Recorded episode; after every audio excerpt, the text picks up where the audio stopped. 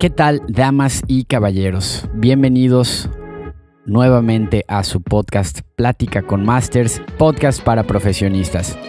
Puedes contactarnos en platicaconmasters.com y te invitamos a seguirnos en nuestras redes sociales. Espero de todo corazón que estés disfrutando los episodios y si te gustan y quieres, puedes apoyarnos en nuestra cuenta de Patreon el día de hoy estamos con el psicólogo. El día de hoy estamos con el psicólogo, con el licenciado Daniel Castro Montalvo, quien es licenciado en psicología por la Universidad Marista de Mérida. Actualmente cursa la maestría en psicoterapia y psicoanalítica. Su enfoque principal fue siempre el clínico y también es maestro de clases de ajedrez con un enfoque emocional hacia los niños de 6 a 12 años. Recientemente da consultas privadas, ya sea en línea o presenciales, como psicólogo y terapeuta en formación. Sin más preámbulo, vamos a la entrevista.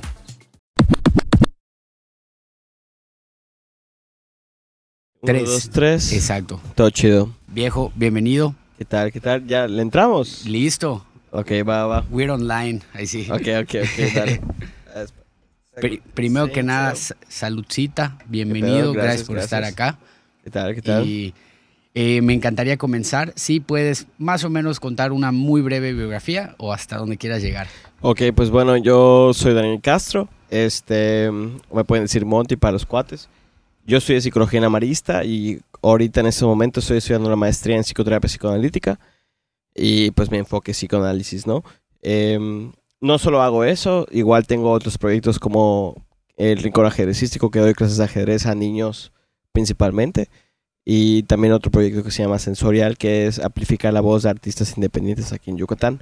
Em, pueden buscarlo como Sensorial-MX o el Rincón Ajedrecístico en Instagram. Pero, pues, si les soy muy sincero, pues mi enfoque siempre ha sido ver eh, pues al humano, ¿no? O al hombre. O sea, siento que lo más importante es la ciencia del hombre, que es con lo que yo me guío mi día a día, ¿no?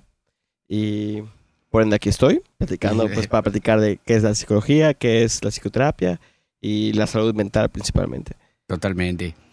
Eh, de, de lo primero, lo que más me interesa es cómo una persona, cuándo crees que una persona tenga que acudir o tenga que digamos que tenga miedo de ir a una terapia, pero no sabe si la persona tiene que ir, no quiere ir, tiene un poco de miedo. Ok, ok.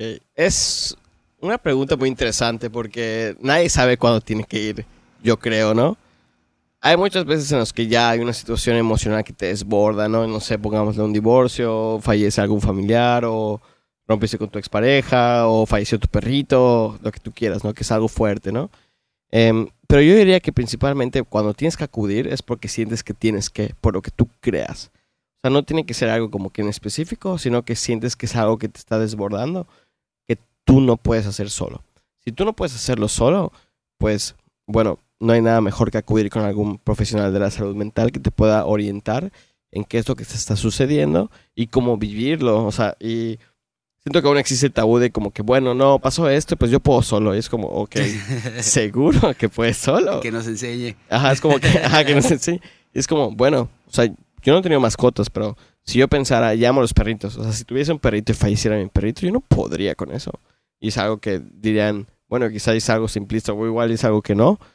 Muchos de seguro que, que nos escuchan tienen mascota y dicen, pues la neta, yo escucho que mi perro se, se muere y mi, mi vida se va para abajo pues bueno, un terapeuta o un psicólogo, pues para eso nos ayuda mucho, ¿no? Como para poder enfrentar esas adversidades que no tenemos ni siquiera una noción de cómo tolerarlas, porque lo emocional es muy pesado, o lo sentimental. Claro, claro. E, en cuanto al tema, no sé si es un brinco bastante rápido, pero la psicología en el, en el ambiente laboral, eh, no sé si es el, recursos humanos, ¿no? Recursos humanos, sí. HR creo que la psicología se puede aplicar en muchísimos ámbitos en general, ¿no? Pero en el área laboral, pues bueno, si hablamos de algún lugar específico en el que estás laborando, puede ser que, pues bueno, puedan surgirte ciertos eventos que te afecten emocionalmente, ¿no? Pongámoslo de alguna manera, ¿no? que sea algún gerente o alguien de una posición muy alta o directiva en una empresa, pues le pasa algo emocionalmente fuerte, no sé, como los ejemplos que les di, que fallece alguien, fallece tu perrito, o estás pasando algo muy fuerte con tus hijos, lo que tú quieras, pues de alguna forma, aunque no lo sepan, no se puede afectar em, en la parte empresarial, ¿no?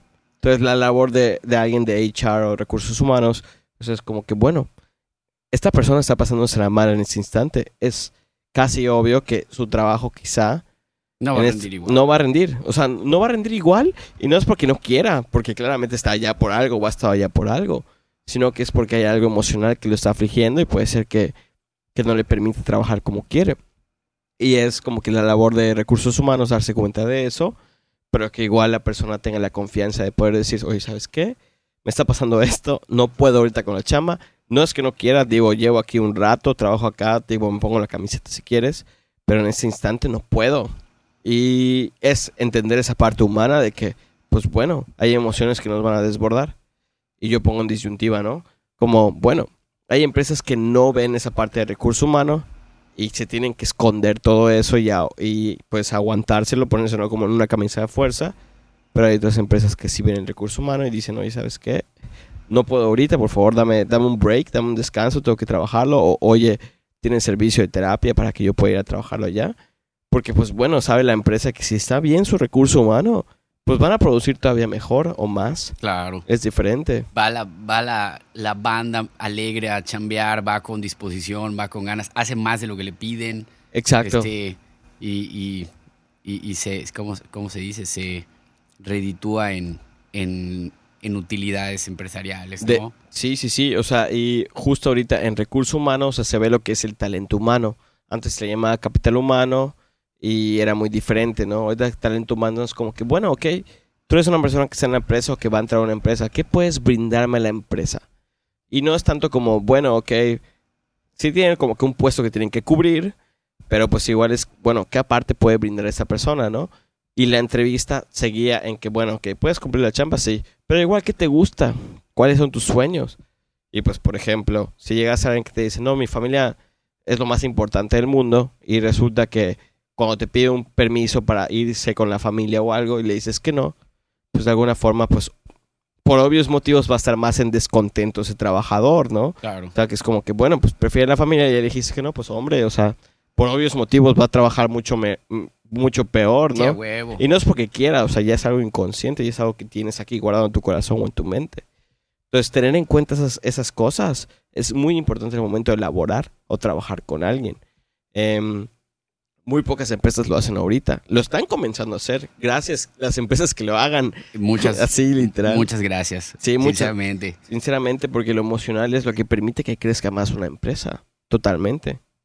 ¿Tú crees, eh, digamos, a, a grandes rasgos, no sé un porcentaje, el, el cual empresas, digamos, a nivel Latinoamérica o también limitando a nivel México, cumplan este, este departamento, tengan esta área?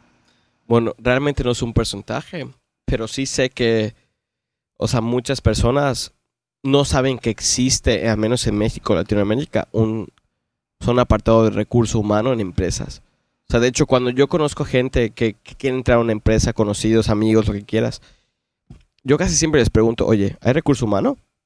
Me dicen, no. Digo, oye, Red flag. Así que huye de allá, huye de allá. Y de hecho me pasó con una conocida, una amiga muy querida, este, que entró a una empresa a trabajar y, y, pues por urgencia necesitaba el dinero. Este, entró y le pregunté lo primero, dije, oye, ¿tiene recursos humanos? Me dijeron que no. Y era una empresa muy religiosa y que tenían que vender puta de la Biblia y cosas así. y ya sabes, cliché, ¿no? Y dije, ok, pues va, pero oye, no te la vas a pasar bien. Y, y de hecho, así, no, así fue, o sea, ella creo que se esguinza el pie, no puede ir a la chamba y la despiden al instante. Y le dije, oye, pues Uh. obviamente no vieron por ti. Le dije, da gracias a Dios que te sacaron de allá, mejor vete, vete a otra maldita empresa que, que quiera algo de ti, o sea, que valore lo que tú tienes. Este, pero claro, hay personas que ni siquiera pueden enfocarse en eso, ya al menos en México o, o en Latinoamérica como que no es algo muy conocido, es como, bueno, entonces una empresa de recurso humano, ¿cómo que recurso humano? ¿Qué es eso? El recurso humano es lo que ve por ti, ver qué tienes, qué puedes brindar en la, en la empresa. mientras, mientras el empleado, el trabajador esté en un ambiente cómodo, digamos, si nos vamos al, a Google, pues allá tienen oficinas como si fuesen una casa, ¿no? Sí. Este, tienen distintas oficinas, este, sofás, tienen áreas para, para ver un parque, áreas para meditar, áreas para hasta dormir, ¿no? Claro.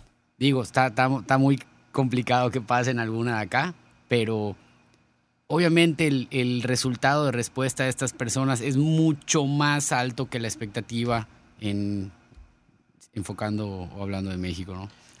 Claro, o sea, digo, hay, hay pocas empresas mexicanas que lo hacen, pero eso permite que esas pocas empresas, pues, de hecho, tengan como que, como que una explosión económica, por ponerlo de una forma, o sea, que crezcan más, ¿no? O sea, pienso, por ejemplo, aquí en Trompos, pienso aquí, por ejemplo, en Mesinas, aquí en Yucatán. O sea, que sé que se enfocan muchísimo en su recurso humano.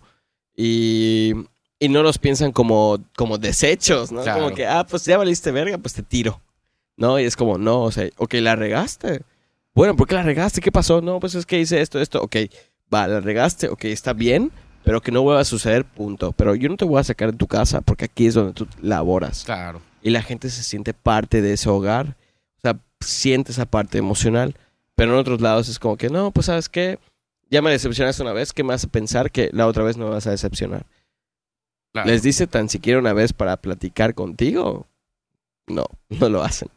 Y es, me parece hasta cómico. y ni se preocupan por, por, por- bueno, no, no, no de estos dos lugares, ¿no? Pero en otros casos no se preocupan por, por su gente. Entonces, ¿qué esperan? Me explico. Exacto. Oye, ¿cómo estás? Oye, ¿qué necesitas? Y, y, y lo vemos más cabrón por los, por, por los, ¿cómo se llaman? Los, las líneas ejecutivas. Primero el macizo y luego el gerente. Entonces el Claro. gerente es el encargado cuando de alguna manera no, no es su, su chamba, ¿no? Exacto. O sea, yo lo que pienso primero es que, que tiene que tener algún gerente o algún jefe. Uno es empatía y capacidad de negociar. ¿Por qué? O sea, te puede llegar algún trabajador que ves que tiene todas las capacidades del mundo. O sea, de lo que quieras, de cualquier área que tú quieras meterlo. Y es como que, bueno, ok, veo que eres muy bueno en esto. Pero ok, cuéntame de ti. No, pues sabes que mis sueños son A, B, C y D. No, pues me encanta ir con mi familia. O bueno, tengo estos proyectos.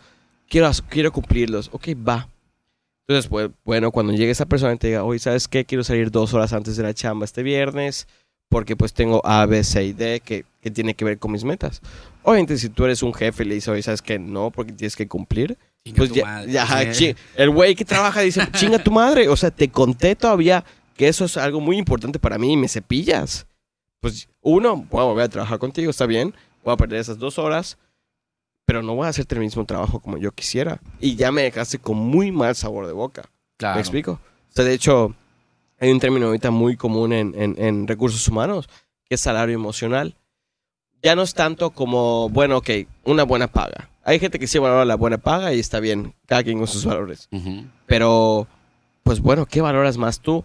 Salario emocional, ¿no? Es como, no, pues mira, pienso en algunas personas que dicen, ¿no? Como que, oye, sí quiero trabajar contigo y todo, pero pues la neta es que no tengo una computadora para eso. Oye, ¿será que me lo puedas descontar como para que yo pueda chambear con ustedes, quiero chambear con ustedes, etcétera? Pues bueno, ser flexible al respecto de decir, ¿sabes qué? Sí, confiamos en ti, eres buena persona, éntrale. No, o, oye, ¿sabes qué? Este, tengo este compromiso familiar y, me- y pues yo valoro a mi familia Claro. este, dame este chance. Pues va, está bien, pero oye, ¿cómo me lo puedes, cómo me lo puedes reponer tú? Pues bueno, con A, B, C y D, no sé, poniendo soluciones.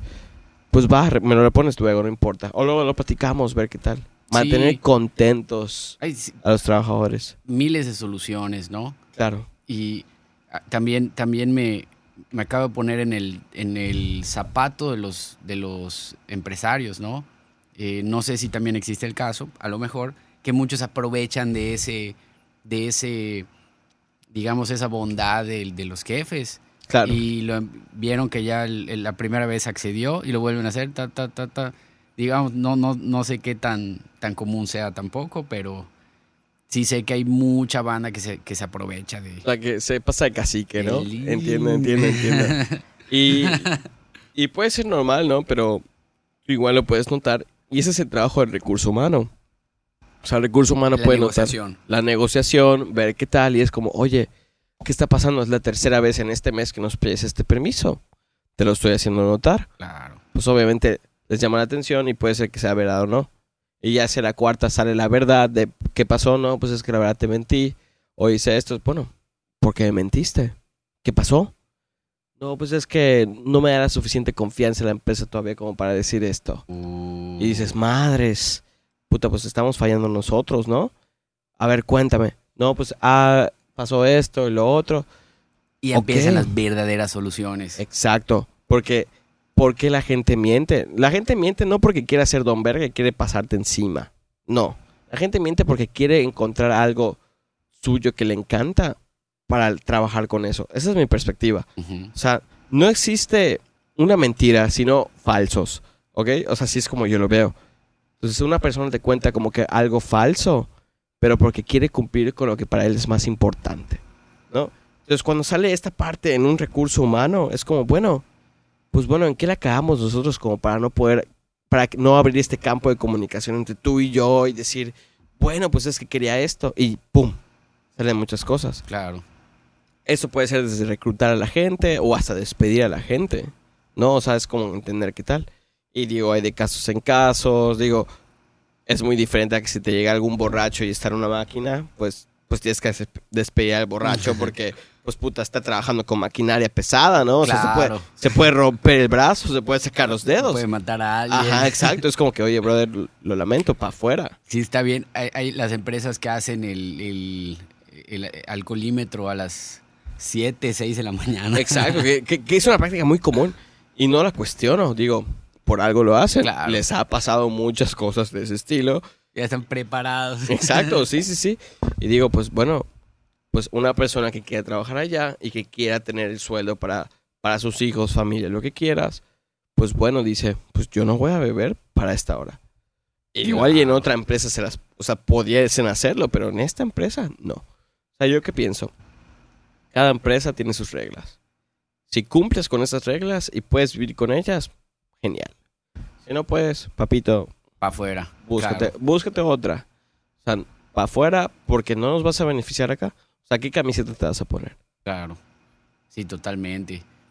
Y comenzando la pandemia, Dime. ¿cómo ves el tema psicológico familiar?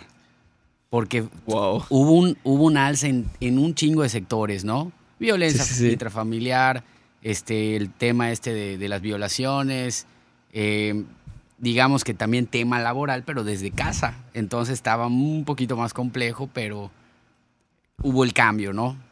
Y, y no sé si, si ya vaya a estar terminando que esté bajada este tema, pero en cualquier momento va a llegar otra pandemia, ¿no? Este, regresando Sí, al tema, sí. ¿no? Muchas preguntas. Ok, no, está bien, está bien. Este, el alza más o menos, eh, ¿cómo viste, cómo viste esta situación?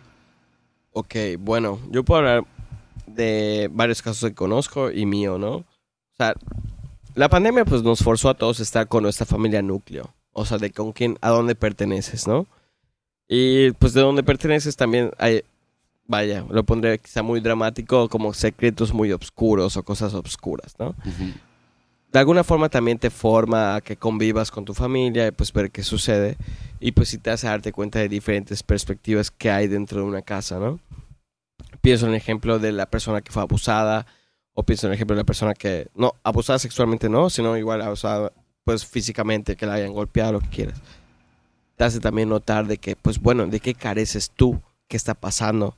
No es algo sencillo, no es algo que tú puedas trabajar tampoco tú solo, pero te hace notar qué carencias hay en tu familia. Si tú puedes notar qué carencias hay en tu familia, también puedes notar quizá carencias que hay en ti. Si puedes notar eso, puedes trabajar en ti mismo. Pero no es una respuesta fácil. No todas las personas lo pueden ver. Hay personas que seguro siguen como que en ese, en ese mismo rubro hasta hoy en día. A pesar de que la pandemia ya avanzó y pueden salir, hay cubrebocas y lo que quieras. Normalmente, bueno, no normalmente, este, tuvo un, en situación pandemia, en días pandemia iniciales, pero no, no, no tanto iniciales, hasta después, ¿no? Eh, lo, que, lo que vi en las noticias es que ya había mucha violencia intrafamiliar, estaba el tema de los suicidios muy fuerte, estaba el tema de las muertes por COVID, enfocándonos al tema psicológico y no sé si también hasta laboral, pues hubieron unos, unos datos muy altos, ¿no? Eh, creo que también fue y es la época de del estamos en época tecnología, pero estamos en la era del eh, ¿cómo se dice? Del, del- la era digital, ¿cómo es el psicológica digital? Más o menos.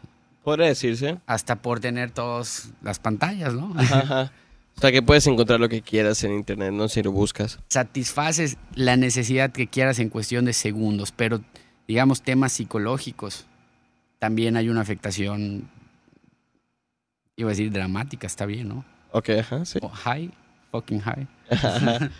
Y, o sea, sí. Y bueno, eso fue un hecho aquí, al menos en Yucatán, ¿no? Em, hubo situaciones muy complicadas de salud mental. Y creo que en parte no solo aquí, sino como que en muchas partes del mundo, sino igual en Latinoamérica. Creo que al menos el, el mérito que le puedo dar entre comillas a la pandemia es que muchos se dieron cuenta de la importancia de la salud mental. Ujú. Porque es como, bueno, ok, pierdes tu trabajo, estás con tu familia, achocado en un lugar, en el pueblo en el que quieras, en donde sea, y empiezan a haber conflictos y es como, bueno, ¿cómo los solucionas? ¿Los puedes solucionar? ¿Tienes las herramientas para hacerlo? No muchos los tenían. Y de hecho de ahí surge la parte telepsicológica. ¿Qué es telepsicología? Psicología O- virtual. o- Ajá, psicología virtual es que es como que, bueno, ok, me está yendo mal ahorita, pero necesito terapia. ¿Qué hago? Pues bueno, había gente que contactaba terapeutas en línea y tenía terapia en línea. De hecho, aquí hubo, en Yucatán hubo fue terapias por teléfono, que fue atención suicida. Literalmente era que tienes... Uh, Y fue algo muy marcado.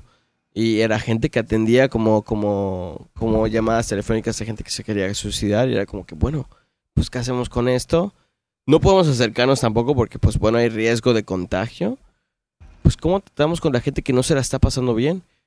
Y empieza a haber un boom de, de la salud mental, no solo aquí en Mérida. ah, no, no. No, o sea, sino en México, yo diría, sino en el mundo también, de que, bueno, no somos perfectos excelentes, estamos aquí en este momento atorados y puta, tengo ansiedad, tengo angustia, tengo miedo, tengo fobias, tengo lo que quieras, ¿qué hago? Y muchos de la salud mental dijeron, bueno, pues vamos a trabajar, vamos a ver cómo podemos ayudar a la gente que se la está pasando mal. Y así fue como muchísimas personas prevalecieron en este mundo. Si no, pues quién sabe qué habría pues, sucedido. Inclusive, no sé si hasta los, hasta los, eh, personalmente veía mucho, mu- o sea, mucha, digamos que documental y, hasta, creo que una serie o dos, pero que tienen que ver con todo el tema virtual eh, de autoayuda, ¿no? Y empezaron también los cursos, todo lo digital subió, ¿no? Explotó, sí, sí, sí. Este, libros de autoayuda, eh, escritos por psicólogos, este, me hace pensar a, a Jordan, ¿no? Sí, Jordan Peterson. que Hizo un kaboom muy maravillas, fuerte. Maravillas, o sea, de, de un, de una, de una, una plática de 20 minutos, él da sus lecturas en Sí, línea, sí. pero todas esas lecturas son enfocadas a una ayuda para, dar, para darnos cuenta de muchas cosas, de cómo está el pedo. Y, y- y en, mi- en mi caso, pues, este, hubo un, un, eh, digamos que entablé o, o sinto- entendí muy bien el mensaje y dije, puta, tiene toda la razón, güey. Claro. Tanto temas laborales, temas familiares, temas de relaciones y, y otros temas, digamos, y otros videos o canales de psicología, pues muy, muy buenos, ¿no? Y no, definitivamente. Tu Y- podcast. Ajá, el podcast Pendeja de Media lo pueden escuchar luego. Tiene varios temas interesantes. Pero muy interesante es plantear lo de, lo de Peterson, ¿no? O sea, ¿qué pasa igual con la pandemia? O sea, la pandemia nos, nos, orilla, nos orilló a estar dentro de nuestras casas, conviviendo con solo nuestra familia o con nosotros mismos. Y era como que, pues bueno, ¿qué iba a suceder? Pero antes de eso sí me es importante recordar qué estaba pasando. Sabían como que pasaron momentos muy cardíacos en la historia de movimientos sociales. Estaba movimiento feminista muy potente. Estaba movimiento, o sea, está- sí, sí, yo, George Floyd. O sea, no, no solo era lo feminista, George Floyd, o sea, si lo sumamos, eran muchísimos momentos controversiales en la historia del mundo y boom, llega la pandemia y todos se tienen que achucar en algún lugar, ¿no? Y eso invita a reflexionar de que, bueno, ¿qué pasa? ¿Qué va a suceder? ¿Qué es lo que viene? Y de hecho yo pienso que ahí fue parte del boom de Jordan Peterson. Jordan Peterson ya había tenido un boom antes quizá, pero empieza más con que, bueno, ¿cuál es la labor de los hombres aquí? Y empieza a darle un significado muy, muy cañón a los hombres de qué es lo que pueden hacer. Digo, realmente yo siempre voy a hacer más de que apoyar la parte terapéutica, Pero algo que sí le doy mérito a Jordan Peterson es que muchos hombres no sabían qué pedo con sus vidas por diversos temas y empiezan a encontrar qué es lo que pueden o lo que deben hacer según ellos, ¿no? Y Peterson lo dice como responsabilidad.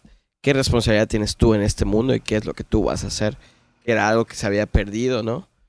Y digo, si hablamos de pandemia históricamente hablando, o sea, la última pandemia fue hace 100 años, o sea, fue la gripe aviar y, y también antes, bueno, no, de hecho no fue la gripe aviar, antes fue H1N1, o sea, fue hace poco relativamente. O sea, son crisis que permiten que el humano encuentre qué es lo que puede hacer también en este mundo. Y eso abre muchos campos. Pero el que yo específicamente pienso que fue ahorita con la pandemia fue el campo de la salud mental. Porque la gente no le daba peso a eso. Claro. En lo más mínimo. Yo pienso que en lo más mínimo. Y ahorita que sucedió y veo que ese boom de que la gente empieza a ver en las redes sociales de que, bueno, ok, este, en salud mental, ver qué hago conmigo. Digo, ok, la gente ya ahora está interesada en trabajar en sí mismo. Esto no hubiese pasado hace 10 años. No pasó con, con H1N1 y no va a pasar después. Hasta ahorita. Siento que es algo muy heavy. Sí, claro. Y hay, hay un video que, que, que también dije, ay, güey, ¿no? Y hablando, aprovechando al Peterson, ¿no? Que básicamente decía que su público principal, pues, eran hombres, ¿no? Claro. y, y en, en un momento histórico pues muy, digamos, muy competido, eh, pues daba un punto de vista muy, muy, eh, en algún momento me platicaste de paternal y maternal, ¿no? Claro, claro. O sea, él, él hablaba mucho del orden simbólico y del caos simbólico, ¿no? Que el caos simbólico era de la mujer y el orden simbólico era del hombre. Claro.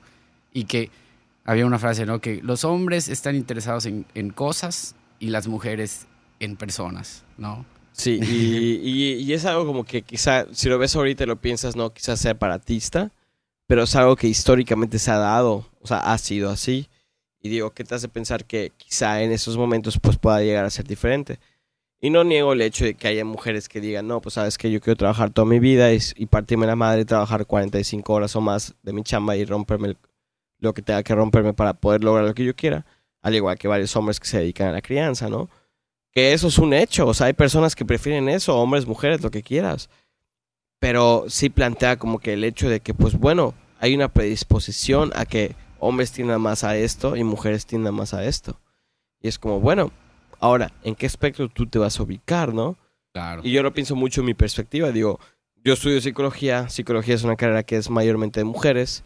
Y éramos cuatro hombres en mi carrera y 14 mujeres se graduaron. Y yo decía, bueno, ok, esto es muy diferente a otras carreras que dirías, no sé, ingeniería, que son 19 vatos y tres claro, la mujeres, la, dos. mitad, güey, por, por... Claro. Sí, por estadística, o sea, por lo que quieras. Y decía, bueno, ¿qué me hace a mí estar diferente o ser diferente aquí? Y decía, bueno, que yo soy un hombre emocional, es muy diferente, pero entiendo que puedo estar aquí y entenderlo de esa manera. Y al igual que las mujeres que están en ingeniería, por ejemplo. Y es bueno, ¿cómo tú quieres brindar esa semilla? Tú, semilla en el sentido de qué quieres crear tú. Y pienso en casos, ¿no? Ejemplo, hombres, mujeres, pues fisiológicamente o biológicamente somos diferentes de alguna manera. Y digo, ok, si hay una mujer que dice, bueno, quiero dedicar toda mi vida al trabajo, está bien, excelente. Pero bueno, que ya me vengas tú con una crisis hablando de psicoterapia, que a los 37 años ya no puedes tener hijos y dedicaste toda tu vida al trabajo y te diste cuenta que no, ya no puedes producir hijos, entras en una crisis. Claro. Porque bueno, de alguna forma tu cuerpo pues estaba destinado, por poner entre comillas, o palabra muy simplista, en que a tener hijos. O, o un varón que se dedica a otra cosa. En el mejor momento de su vida. Que su cuerpo esté al 100%. Exacto, o sea que, que es diferente. Y dices, bueno, pues, ¿cómo voy a poner esta balanza y cómo la voy a medir? Peterson imita mucho a eso. Realmente, a mí me, a mí me molesta mucho. Es alguien que he visto muchísimo en, en, en YouTube en general. Pero yo siempre les he invitado a que lo vean sin leer el título de los videos en YouTube que tiene. Sí, claro, el Porque SEO, lo- el SEO. Ajá, porque luego, son- ajá, luego igual son clickbait y sí, claro. ya claro. es como que no, velos, pero escucha todo el discurso y no pierdas el hilo del discurso, porque si no lo tergiversas. Claro. Y si algo sientes que lo tergiversaste, vuelve a escuchar sus palabras linealmente de qué es lo que te está diciendo. Y a mí me ayudó mucho, o sea, en- a encontrar sentido en algunas cosas. pero yo siento que a muchos hombres también, pero igual yo creería que también a muchas otras mujeres podría hacerlo. Sí, claro. Y bueno, pensando en la parte de salud mental en ese aspecto, yo diría, bueno, digo, si no te cliquea lo de Peterson está también súper bien, pero si tú no puedes sola con lo que tú estás pudiendo, con lo que te está pasando o solo, pues acude con algún profesional, porque puede ser que lo tuyo en ese instante te esté dañando con lo que estés pasando en tu vida, en pandemia, puta, te enteras de X, oye, cosa horrible, dices, bueno, yo quiero hacer de lo mío lo mío, no de lo que está a mi alrededor, convertirlo en algo mío. Y de ahí sacar el potencial que tú tienes. Claro. ¿Me explico? El máximo provecho. Exacto, sí, sí, sí, tal cual. Porque todos lo tenemos. Pero a veces nada más. No diría ponernos la vista gorda, pero. Pues a veces como que nos enseñan a, a tener esa vista gorda de lo que podríamos lograr con nosotros, ¿no? Claro, claro. Eh, hay un tema también que, eh, que quería aprovechar. Eh, hace unos meses me platicabas mucho, hace, e- esto ya es un poco en filosofía, ¿no? Claro, El mundo de Platón y el mundo de, de Aristóteles, ¿no? claro. Entonces, que tiene también un, un- un tema psicológico. Un, hay una pintura y te... La, escuela de. Atenas. La escuela de Atenas. Ay, ¿quién, lo, quién lo dibujó? No me acuerdo, pero se llama la escuela de Atenas. Sí, sí, sí. Eh, eh, alguien, o sea, alguien estaba señalando hacia arriba Platón, ¿era Platón? y Aristóteles dijo, hey, Ajá, haciendo como que la mano así, ¿no? Y de pies en hecho, la tierra, ¿no? y, y- y si lo ves filosóficamente hablando, o sea, es- Aristóteles, bueno, un poco de historia, ¿no? Platón fue el discípulo de, de, no, perdón. Sócrates fue, después de Sócrates fue Platón y luego de Platón fue Aristóteles, ¿ok? O sea, em, Platón fue el discípulo de, de Sócrates y Aristóteles el discípulo de Platón. Y Platón decía, bueno, vamos a fijarnos en el mundo, de las ideas. Exacto, lo que está en el cielo, lo que no podemos palpar, lo que no podemos ver. Y Aristóteles de- decía, güey, espérate, o sea, aguántala, el mundo está aquí. Vamos a chupar tranquilo. Ajá, vamos a chupar tranqui, el mundo está aquí, es lo físico, lo que tenemos aquí presente. ¿no? Esa es la parte filosófica y lo pueden apreciar en la escuela de Atenas. Es un cuadro precioso, salen muchísimos pensadores de Atenas en ese momento. Y yo como lo veo desde la perspectiva psicológica, Platón está diciendo, Aristóteles, eh, vamos a ver también el mundo que está allá arriba, lo que no podemos ver. La, la cueva, ¿no? Ajá, o sea, El- que, que él tenía el mito de la caverna. Ajá, exacto, que era como que, bueno, lo que vemos realmente no es lo que Sombras, vemos. ¿no? Son sombras, exacto. Y eso te les decía, güey, ni madres. O sea, lo que ves es lo que hay, es lo que es. Y decía, bueno, Platón, está bien, podemos ver el mundo de las ideas, pero no olvides que lo que tú estás viendo es real. Y bueno, había un millón de filósofos que decían diferentes cosas, ¿no? Pero yo pienso principalmente en Diógenes. Diógenes es, es uno que a mí me, me fascina en general porque era un cabrón que se la jalaba en las calles y decía cosas locas, ¿no? El, el vale verga. Ajá, literalmente. Y él decía, él, él no podía tener muchas cosas de valor material porque decía, no, ¿por qué tengo esto? O sea, no lo necesito para nada. Y lo tiraba y él vivía entre los perros, literal. Y, y era un güey que hablaba de, pues, de, del cinismo. O sea, era el cínico que decía, bueno, vivo entre los perros, vivo de esta manera y punto, ¿no? Pero lo muy interesante entre no solo esos dos pensadores y aparte este, de Diógenes es que, bueno, aunque no se dieron cuenta de ellos, claro, porque pasó un chingo, plantearon inicios de la parte de la psicología que decían, bueno, ok, existe el mundo externo, existe el mundo interno y existe la gente que le vale pito, ¿ok? que es la gente perversa. O sea, la gente perversa es la gente que dice, bueno, ok, ¿sabes qué? Me paso las reglas por los huevos y punto. Que, que dice, bueno, voy a hacer lo que yo pueda hacer con lo que yo tengo, ¿no? Es como que, bueno, ok, tengo esta herencia familiar. Ah, pues voy a ver lo mejor posible para que yo solo tenga esta herencia familiar, ¿no? O sea, de hecho, se habla mucho de gente que, es, que estudia abogacía o de abogados, que es como que, bueno, voy a conseguir lo mejor solo para mí. Diógenes lo veía de esa manera, ¿no? Por ponerlo de una forma muy simplista o traduciéndolo, ¿no? Platón y Aristóteles decían, bueno, ok, no, vamos a integrar a la persona y vamos a ver cómo es esa persona y eventualmente lo van traduciendo al mundo y dicen, bueno, ok, ¿sabes qué? Tengo un mundo interno, tengo estas fantasías, quiero matar a esta persona, me lo imagino, veo cómo matarla en mi mente, pero cuando llego con ella es como, hey, ¿qué pedo? ¿Cómo estás? Me caes de huevos. Y por dentro la quieres matar, es como, güey, Uh, ¿Por qué? Y llega después, puta, mi... Un chingo de tiempo después llega Freud y dice, bueno, ok, tienes estas fantasías con la gente que es de tu familia, ¿por qué cuando me hablas de, matar a tu familia o de matar a tu mamá o a tu papá, me lo cuentas como algo muy bonito? Es como, güey, ¿no te caga la madre lo que te hizo? ¿Segurísimo? Y empieza a surgir la parte psicológica, ¿no? Y de allá, ¿qué pasa ahorita con la pandemia o qué pasó con la pandemia? Que la gente empezó a darse cuenta de esas sensaciones. Que decía, güey, mi jefe hace esto y me caga la puta madre. Pero, güey, le respondo de la manera más grata posible y es como, güey, ¿por qué le contesto sí? O, o- o mi jefa, lo que quieras. Y es como, güey, obviamente no vas a agarrar en ese momento y le vas a tirar todo encima. O sea, literal o no literal. O sea, como que, güey, me caga porque ABC o le tiras platos encima, lo que quieras. Pero te sirve de alguna forma como para entender que también tú estás sintiendo algo y la gente se empieza a dar cuenta que realmente esas sensaciones son de todos los seres humanos. Todos viven algo así al momento de crecer, ¿no? O sea, esa es la parte filosófica que llevaría yo a la parte psicológica en esos instantes. Ok. Shit, man. Es fuerte, es, Es, deep, fuerte. deep web. Sí, es deep web. sí, sí, sí. Es que sí, es que está cabrón, güey. Y, y eso se trabaja en terapia. O sea, es como que, bueno, ok. ¿Y qué te hizo sentir esa parte de tu papá? Pues coño, le quiero meter un vergazo en la jeta. ¿Y por qué no lo hiciste? Pues, güey, pues no puedo. O sea, no, no es como que me levante y ¡pa! O sea, el golpe. Pero es como que, pero ganas no me faltaron. Ok, pues ¿qué harías ahorita? Cuéntamelo. Cuéntame, ¿qué harías? Y ahí encuentras el por qué el tanto enojo o el dolor o envidia o celos que le tienes. Es un ejemplo. Ya, ya. Está el tema también de la psicomagia. No sé si es de eh, Alanovsky. De. No me acuerdo. Alej- Alejandro Alanovsky. Era Jodorowsky. ¿no? Jodorowsky, perdón. Era Jodorowsky, Jodorowsky. creo. Alex Ese. Jodorowsky. Pero sí, sí, sí. Este, en algún momento vi unos videos de, o sea, tratando temas familiares, ¿no? En el cual a una audiencia le ponía, ven tú. Y se ponían en la mitad del escenario. Escoge a tu familia de todos los que están acá. Y acomódalo en donde tú quieras ponerlo. Si, si esté cercano, pues lo pone acá, que las hermanas, que los hermanos, que el tío, que... el- Claro. Este, ¿Tú crees más o menos que es posible trabajar la psicomagia? Ok. La parte de la psicomagia es como, bueno, y de hecho lo comentaba hace poco en la maestría, ¿no? Como que te puede llegar alguien que te diga, no, pues es que terapeuta, o sea, yo creo en los horóscopos. O yo creo en que me lean las cartas o que me lean la mano.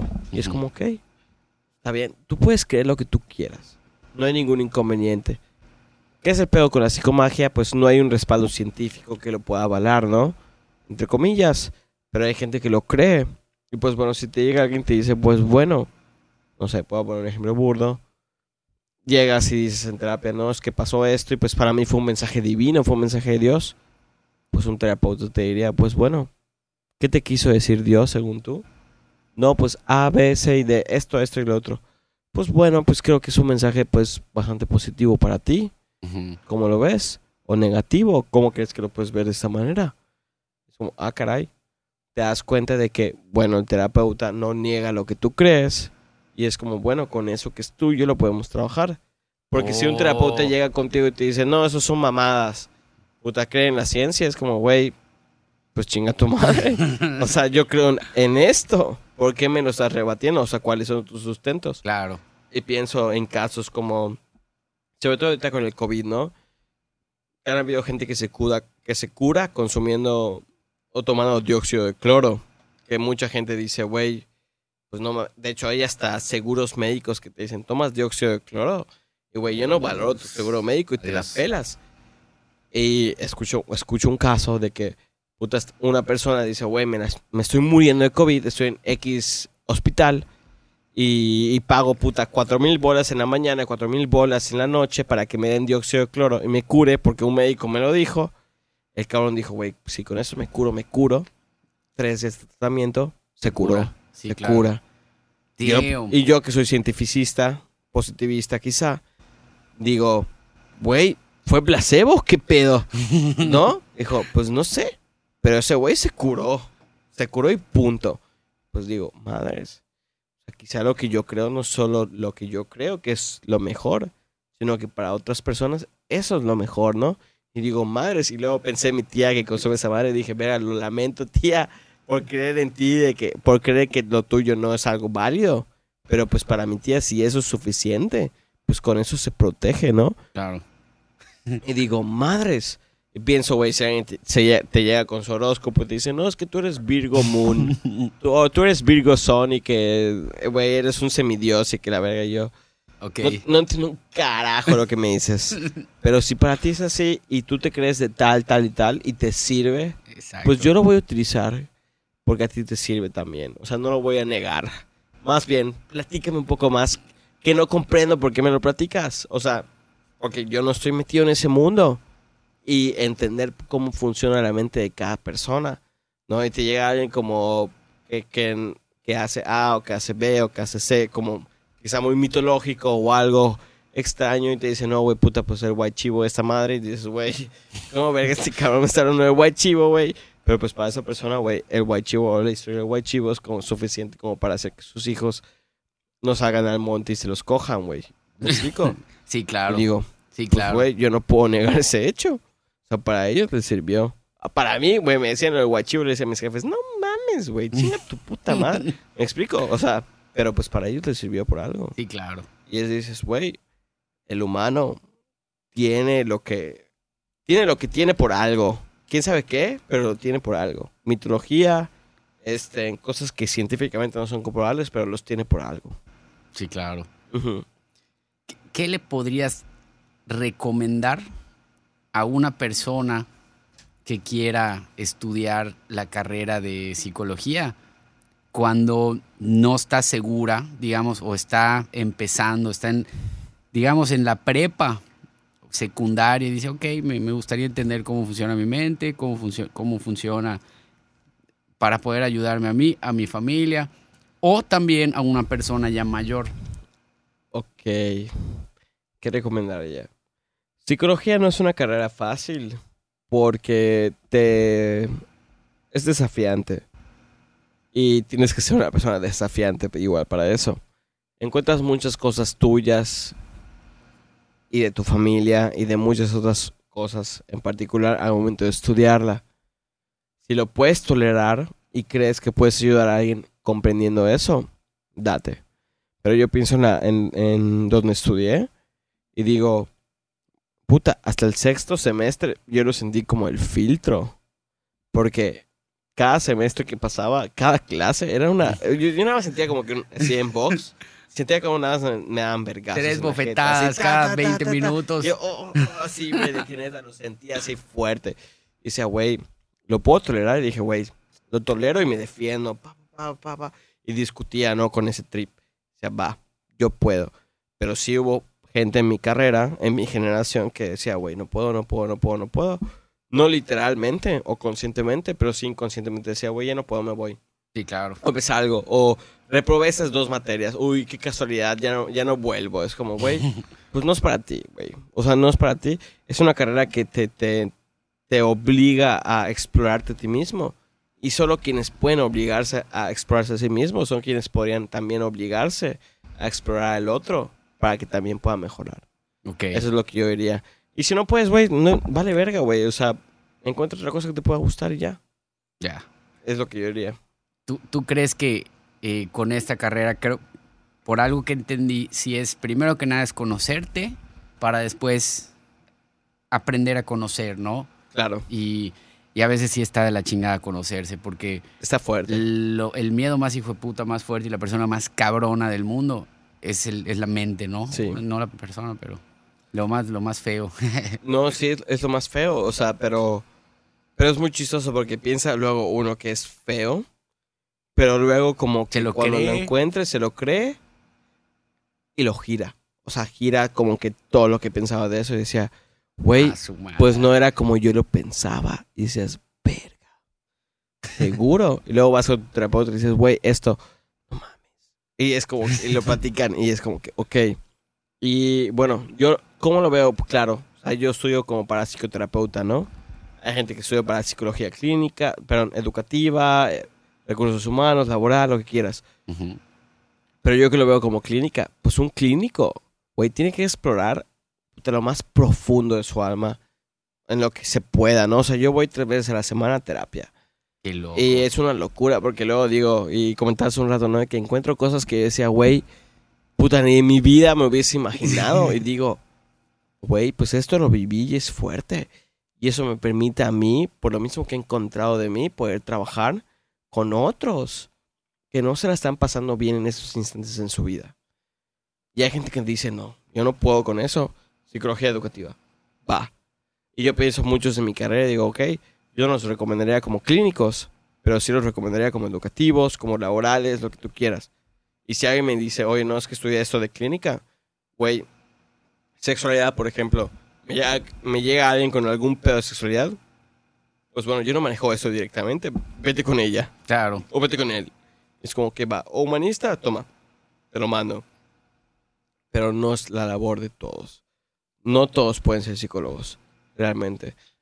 Y es una chama pesada, porque ya que vas descubriendo cosas, dices, bueno, ¿me quedo acá o me voy de acá? Porque luego hay gente que llega a puta séptimo semestre y dice, güey, eso está muy pesado. Acabo ese semestre y me voy. Uh. Y empieza otra carrera. Y si, hay, y si hay muchos bajones de, digamos, empiezan 100 personas y se gradúan 30.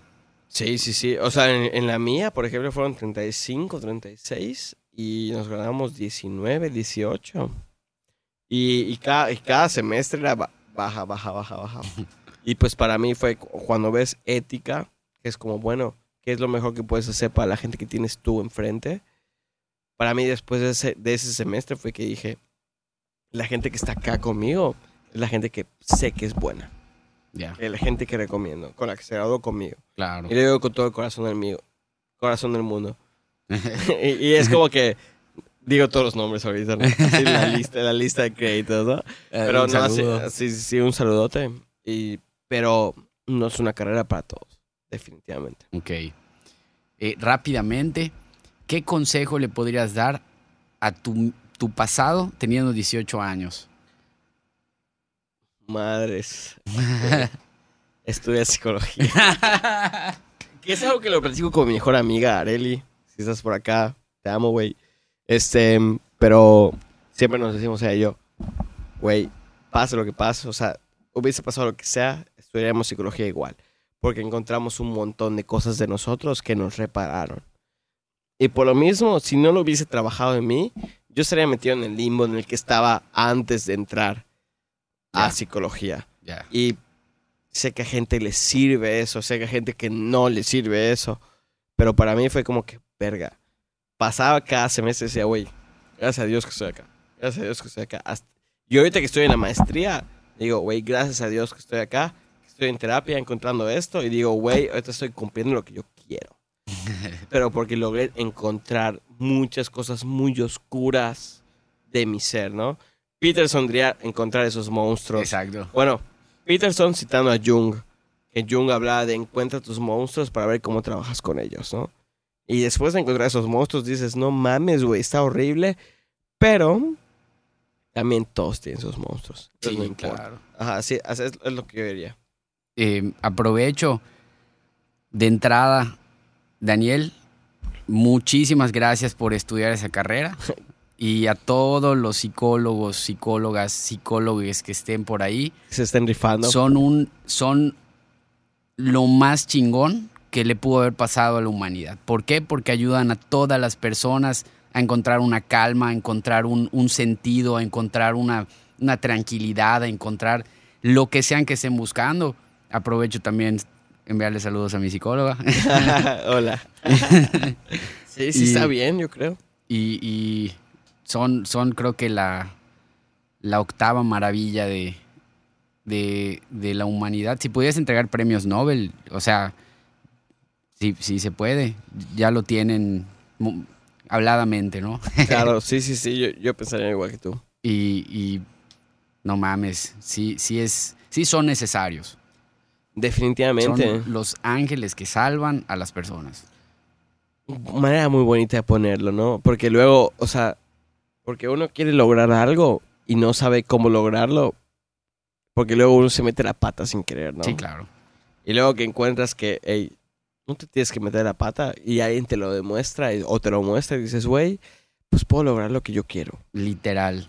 Sí, sí, sí, muy simplista ahorita diciéndolo así, ¿no? Eh, eh, en mi caso fue, eh, me ayudó a ver mis prioridades y a enfocarme, ok, ¿qué, te- ¿qué pedo tienes ahorita? Enfócate en eso.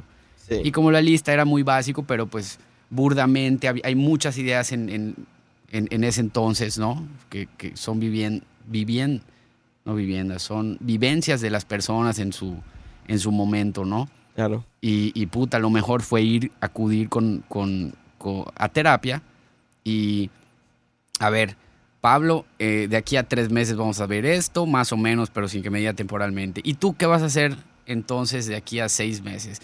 Y ya solito me ponía las pilas, puta, llegaba con mi banda, con pues mi pareja ese momento y puta, estaba bien tranquilo, logré esto, este, familia, cuates, en ese momento había mucha, mucho evento. ¿Sí o Claro, no, ¿sí no. Bustos? El Bustos dice. y, y se Está bien, ponía bueno. punchis, panchis, punchis.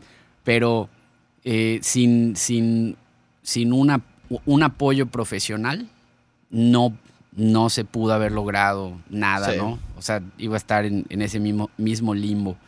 Y aprovechar e invitar a todas las personas que consideren o puedan o crean que alguien sería bueno que acuda a ayuda terapéutica. Este, Sí, tenemos no. aquí a Daniel. O sea, pueden acudir conmigo. O sea, yo hago psicoterapia psicoanalítica. Sé que no es el viaje de todos, porque hay muchos estilos de psicoterapia. Creo que eso es algo muy importante igual. Este, pero sin duda, podrían preguntarme a mí. Yo les puedo mandar a, a alguien. O la guía más o menos de qué tipo de de terapia. qué tipo de terapia, exacto. Este, o quien conozcan que estudie psicología o psicoterapia, decir, oye, necesito ayuda ahorita. Y yo siempre invito a la gente a pensar esto. Obviamente la psicoterapia cuesta. Es una chamba. Pero es una excelente inversión. Ajá, exacto. O sea, yo, yo como lo veo, yo, yo voy tres veces a la semana. Yo gasto puta 7,200 bolas, o sea, 7,200 pesos al mes en terapia. Y diría- dije gastar, pero diría invertir.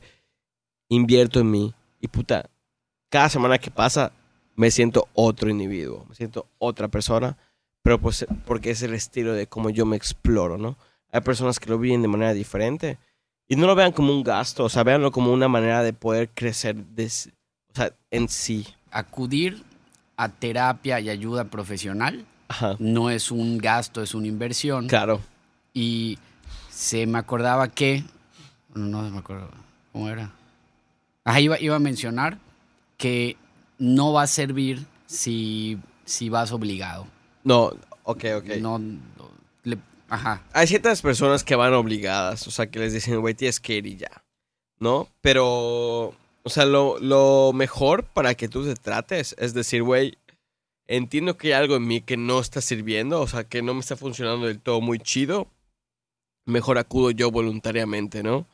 Hay gente que sí tiene que llevar a terapia, por ejemplo, en el caso de los niños, ¿no?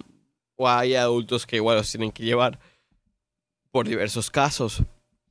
Pero, güey, si tú puedes asistir alguna vez a terapia, de que hasta una vez a la semana, dos veces a la semana, está genial. Dependiendo del estilo de terapia, ¿no? O sea, ejemplo, yo, yo voy tres veces a la semana, pero porque es parte de mi formación, porque yo me tengo que formar como terapeuta, en el sentido de que tengo que ir tres veces mínimo, dos veces mínimo, estoy yendo tres, y aparte supervisarme para atender casos que no me llegan casos muy sencillos en el sentido.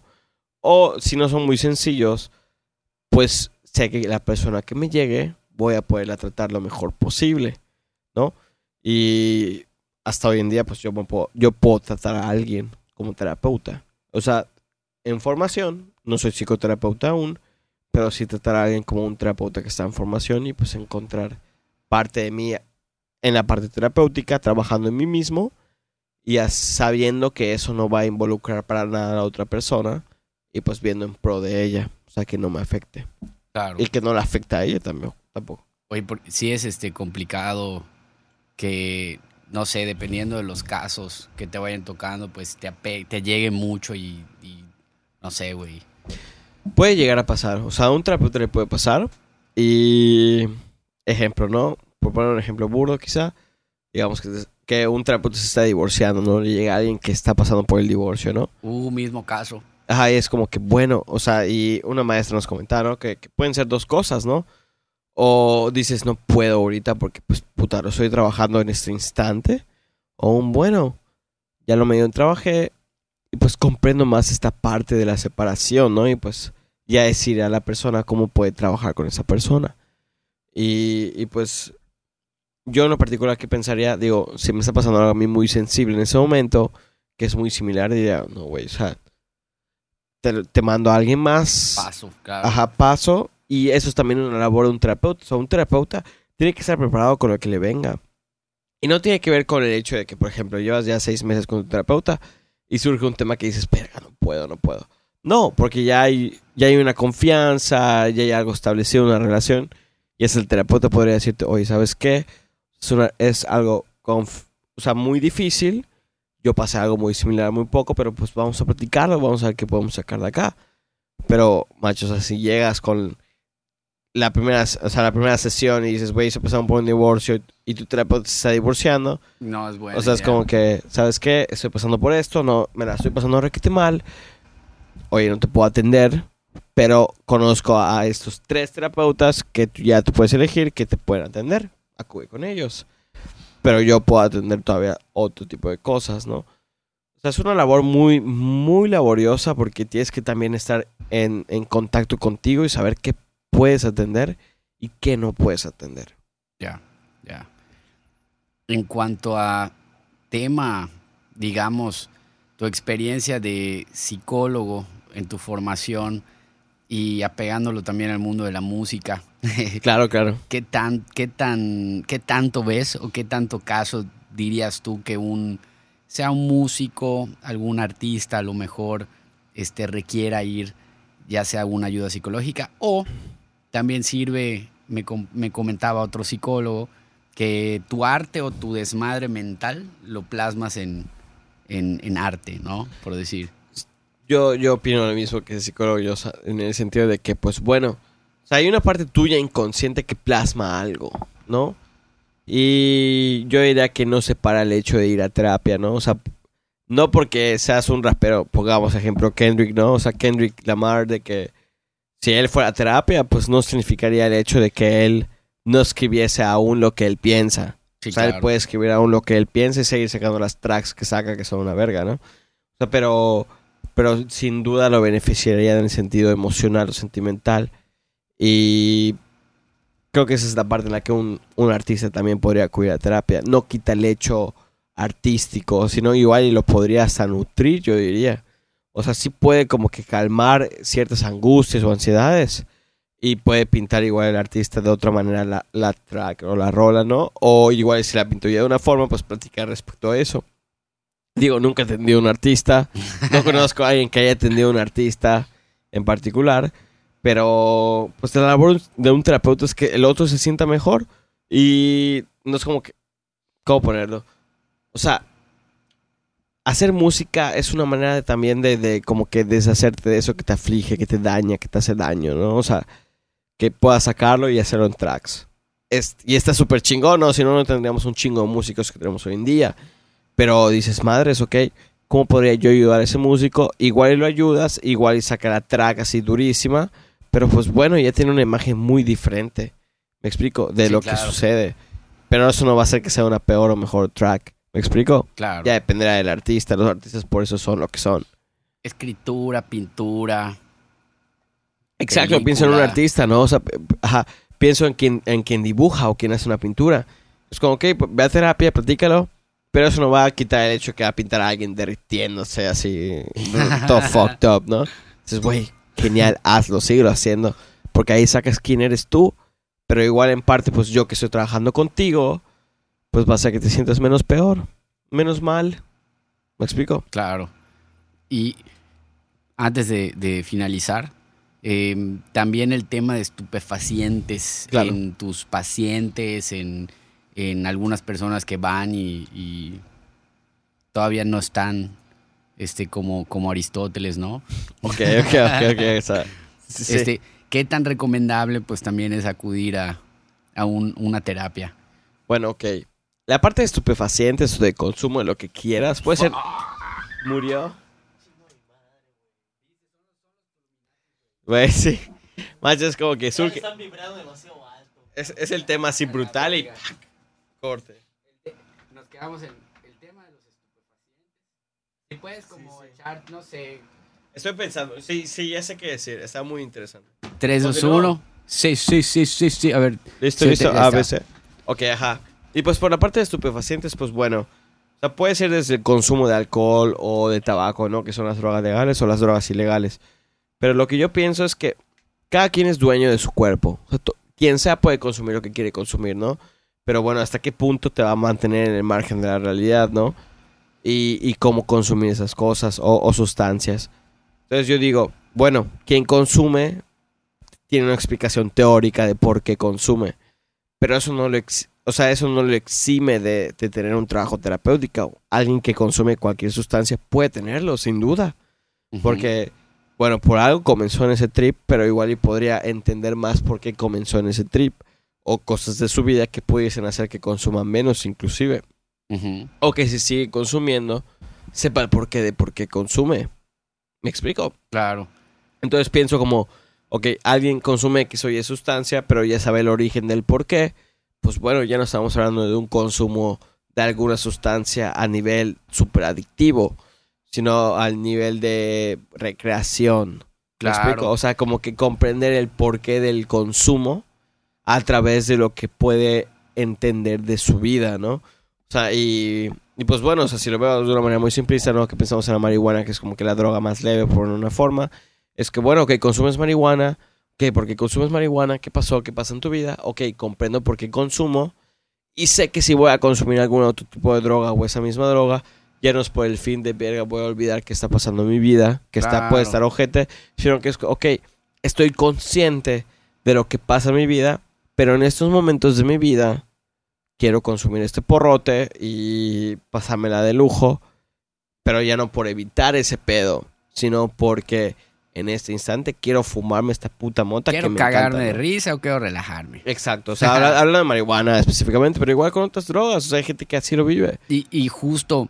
eh, hay un, hay un, hay un estado, no sé si todo el país en, en Canadá, donde ya los, los, el, el- el ambiente y las escuelas psicológicas están comenzando a tomar ciertas sustancias, eh, vamos a decir, específicamente la diptro- diptotritamina, 5-MeO-DMT, Ajá, y hay otras como el- el- en el mundo fungi, eh, los hongos, Hongos. ayudan a personas, güey. y Los psicólogos los utilizan en sus terapias, obteniendo un 70% de resultados positivos por eh, eh, Paul Stamets es- y, y- y estos estudios, ¿no? Ayudaba Claro. a varios, este, a los soldados que se fueron a la guerra de Vietnam y viejo, hubo una mejora eh, muy chingona en su, en su rendimiento, en sus familias En su estrés. ajá. en su estrés, no mames.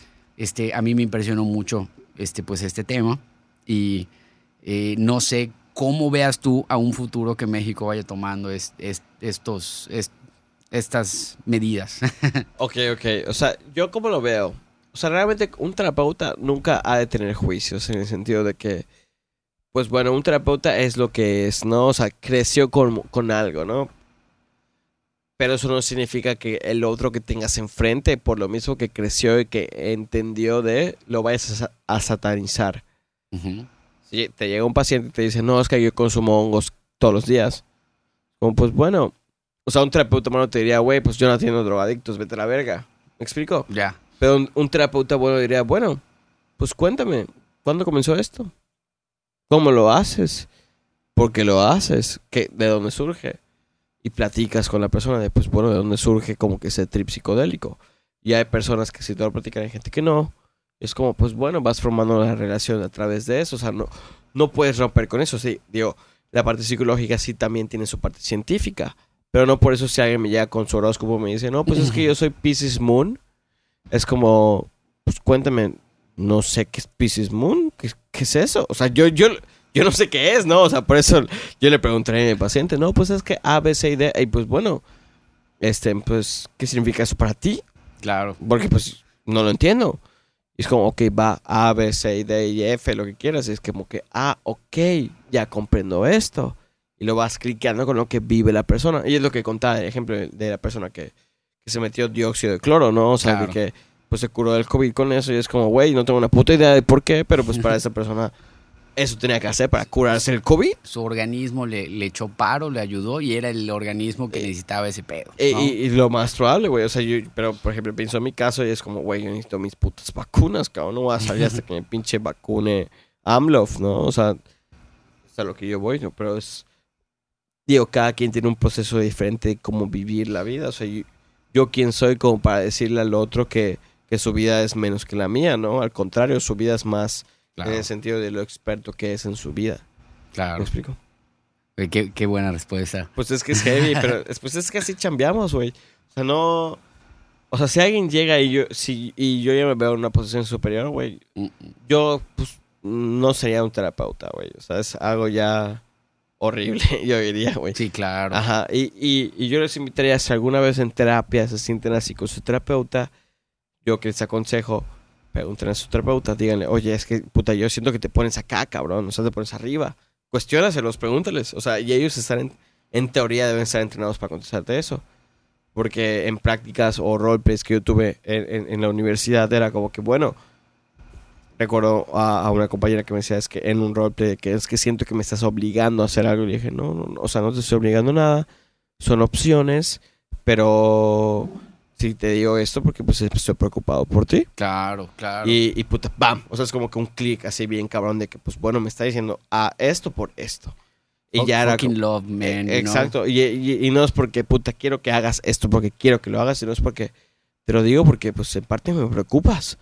Y, y eso es lo que yo le diría a alguien que me preocupa, ¿no? Claro. Y, y no es porque quisiera yo anteponerme sobre ti, sino porque es como, bueno, sé que tú eres el experto de tu vida, pero pues he visto que esto no te sirve. Y pues te pongo esto porque quizá y esto te pudiese servir. Igual y no. Dime tú. ¿Me explico? Ya, ya. Es que como, como terapia está verguísima, ¿no? Porque si es alguien cercano y a veces las personas o los comentarios más reales y cercanos de la gente que, que- que nos quiere son los que más nos duelen, porque pues son las verdades, Claro. ¿no? Entonces, creo que la parte psicológica es necesaria. Es, es, es pesada. Creo que justo yo diría que en esos últimos dos años se ha dado un peso mayor. Y espero que siga siendo así. O sea, porque antes, pues la gente ni siquiera consideraba ir con un terapeuta, con un psicólogo. Y ahorita es como casi de cajón, o al menos, al menos lo que yo veo en mi generación, 96, 97, o sea, es que dicen, güey, vas a terapia, ¿no? Casi casi eres un pendejo si no vas. ok, pues está bien, supongo. A, a mí me da, me da cierta calma cuando conozco a alguien que va a terapia, ¿no? Y uff, ok. Ok, ajá, como que está trabajando consigo, está Exacto. viendo qué onda. Exactamente. Ajá, ajá. Sí, estamos en un muy- mundo loco y en Sí, una sí. época muy loca. Y o sea, creo que la terapia lo que hizo es que, yo como lo veo, ¿no? Y cito a mi, a mi una profesora, eh, la doctora Lourdes, que decía, pues bueno, un psicólogo, pues sabe que está loco, sabe que está loco.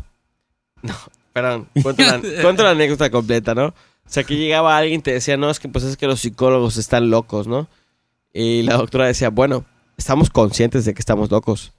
Ustedes ni siquiera tienen la conciencia de que lo están. Y yo decía, Holy Damn. fuck. Y güey, pues eso fue toda mi carrera, de darme cuenta de la locura que tengo conmigo.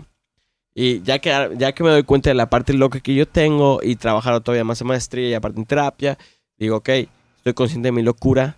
La gente que pueda llegar conmigo está loca igual. Vamos a trabajar con esa locura. Y no es porque estén locas, significa que estén mal, no, porque todos estamos bien pinches locos. Lo que quieran, la verga, o sea, lo que quieras, fantasías de, de odio, de querer matar a alguien, lo que tú quieras son normales, todo humano los tiene. Nada más es que llegues con otra persona y que se lo puedas expresar y que no sientas un juicio al respecto. O sea, es como, no sé, es poder decir de que, puta, me caga el puto tráfico de Mérida, güey, me encantaría subirme en un puto tanque de guerra y, y aplastar a todos, ¿no? Y te ríes, güey, dices, ok, va, pero pues lo piensas en algún momento de tu vida, podría ser alguien que maneja. Pero dices, güey, eso no significa que por lo que imaginó o pensó, lo vaya a hacer. Pero hablamos de la parte del odio humano, que en mi opinión no se da tanto en esta actualidad. Y poder hablar del odio interno que tú tienes, sana.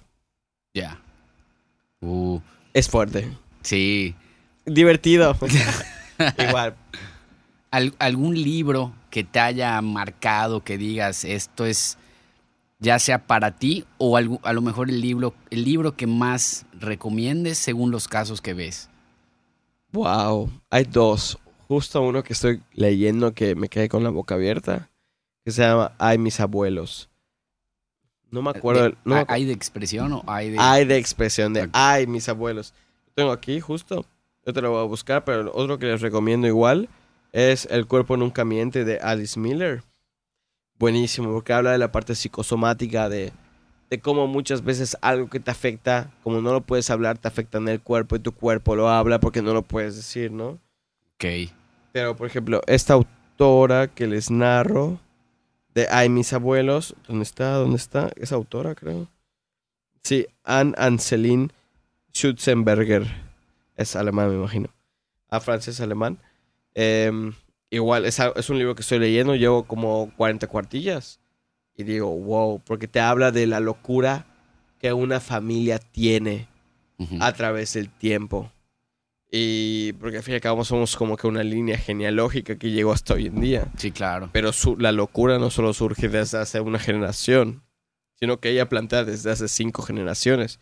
Dice que- Uh, Que de la locura de hace cinco generaciones, desde tus tatarabuelos, tatarabuelos, tú eres quien eres hoy.